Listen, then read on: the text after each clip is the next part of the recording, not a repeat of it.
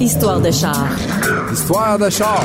Histoire Histoire de char. de char. Histoire de char. Histoire de char. Histoire de char. Avec Guillaume Pinot et Nicolas Ouellette.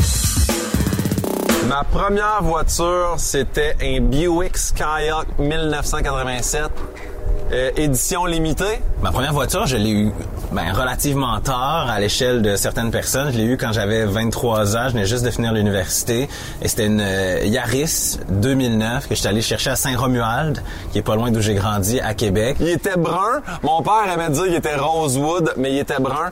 Puis euh, le premier coup, j'étais allé au cégep avec. Je dis, hey, je vais essayer de faire du break à bras. Je pense que ça se fait bien. Mais elle faisait la job. Elle m'amenait du point A au point B. C'est tout ce dont j'avais besoin. J'étais quand même fier. Première achat, première voiture, achetée avec mon argent. Puis j'ai tellement glissé dans la neige sur la glace que je suis rentré dans le trottoir de l'entrée principale du cégep.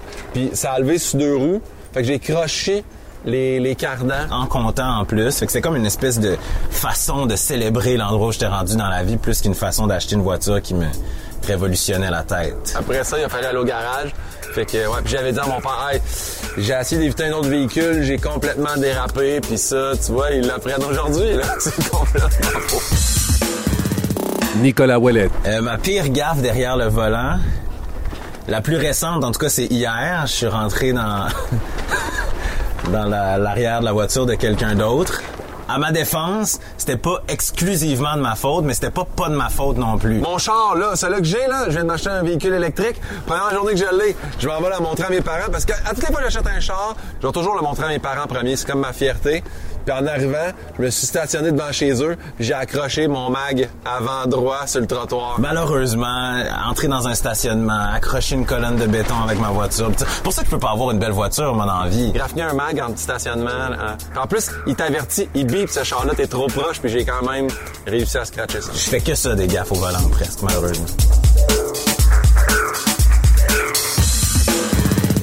Guillaume Pinot, ta voiture de rêve. J'ai eu de la chance de conduire une Porsche euh, 911 Turbo, mais euh, j'étais tellement stressé, puis je savais que ça valait cher. Je l'essayais sur les routes du Québec, puis pas sur une piste de course euh, euh, réservée pour ça.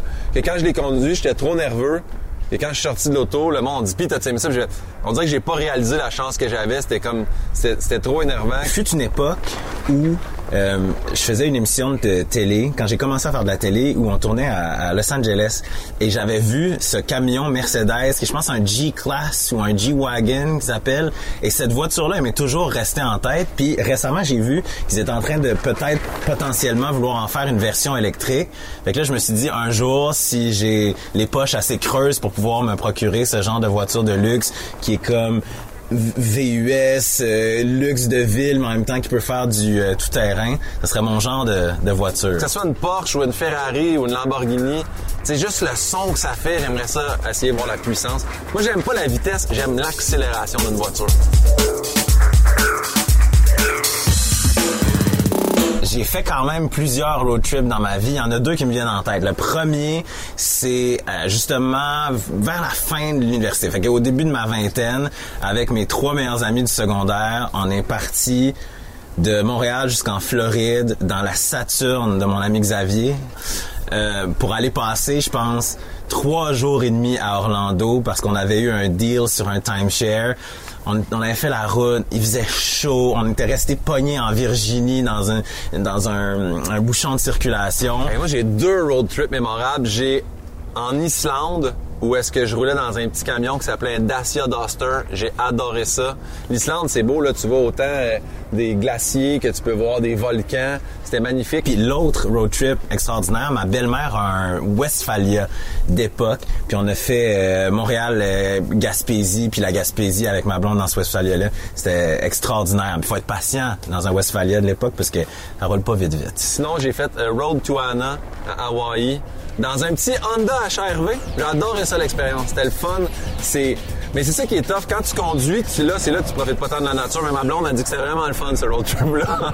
On a tellement des belles photos, des beaux souvenirs. Histoire de char, épisode 12, avec Guillaume Pinot et Nicolas Ouellette. Une production Cube Radio en collaboration avec l'émission L'Académie du Guide de l'Auto, présentée à TVA et disponible en rattrapage sur TVA+.